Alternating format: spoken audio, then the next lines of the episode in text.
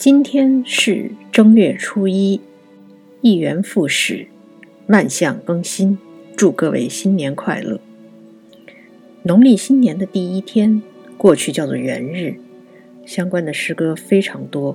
今天我们来读王安石的《元日》，这是一首大家非常熟悉的诗歌，可能很多人小时候就会背了。咱们这个节目叫诗书相伴。就是希望能选择最适合某一天读的诗文和您相伴。今天读《元日》，是因为我非常喜欢它体现出来的那种新年新气象。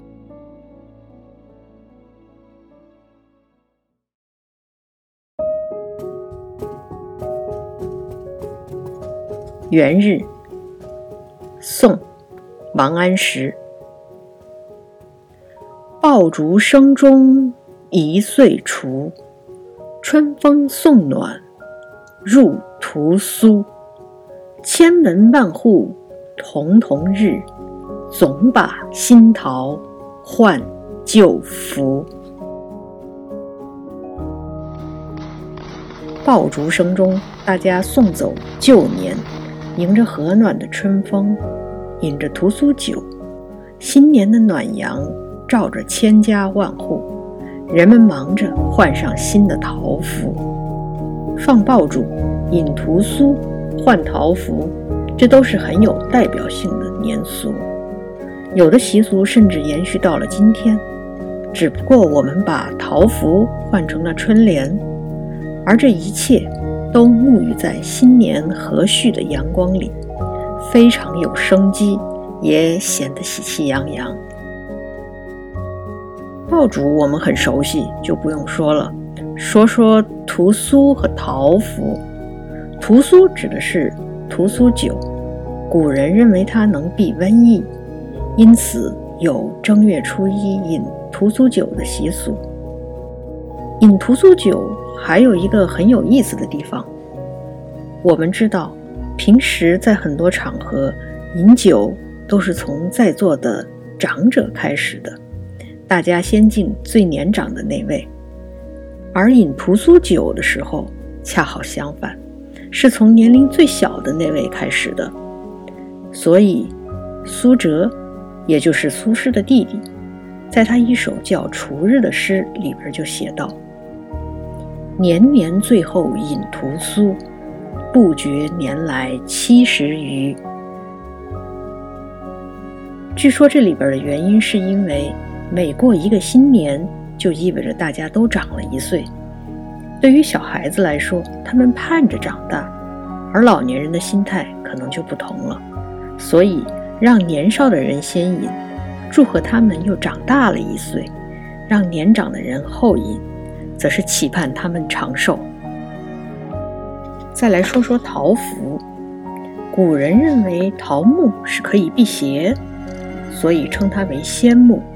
于是呢，就在桃木板上写上两位神灵的名字。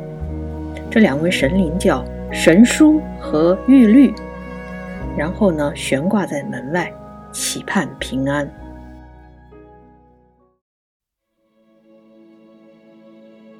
可能大家和我一样，读这首《元日》的时候，很容易体会到诗歌里洋溢的那种昂扬向上的气息。这就要说说他的创作背景了。这首诗创作于王安石主持变法期间，新法顺利推行，确实有一点新桃换旧符的味道。围绕王安石变法，可能有很多话题可以展开。不同时代的人也对这个变法有不同的看法，这方面的研究成果非常多。就最近几年的新书来看，我比较喜欢赵冬梅老师所著的《大宋之变（一零六三至一零八六）》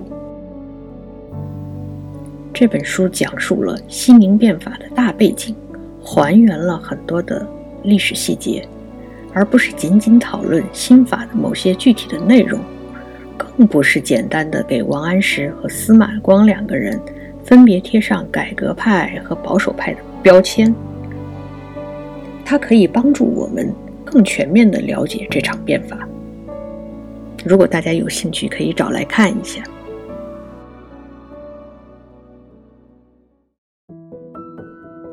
说回这首诗本身，其实王安石早在仁宗朝的后期就看到了变法的必要性。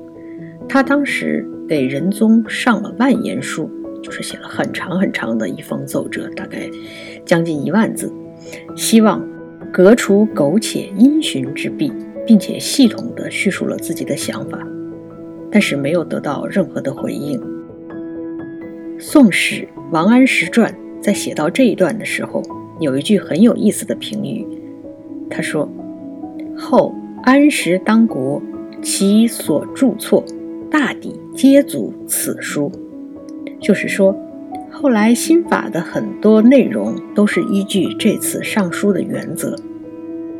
等到宋神宗继位的时候，变法的事情被再次提起了。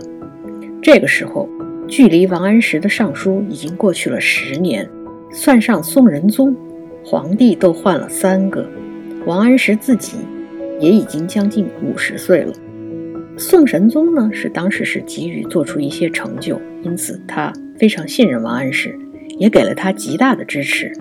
此时的王安石确实是除愁满志，并且意气风发的。元日正是这个阶段的作品。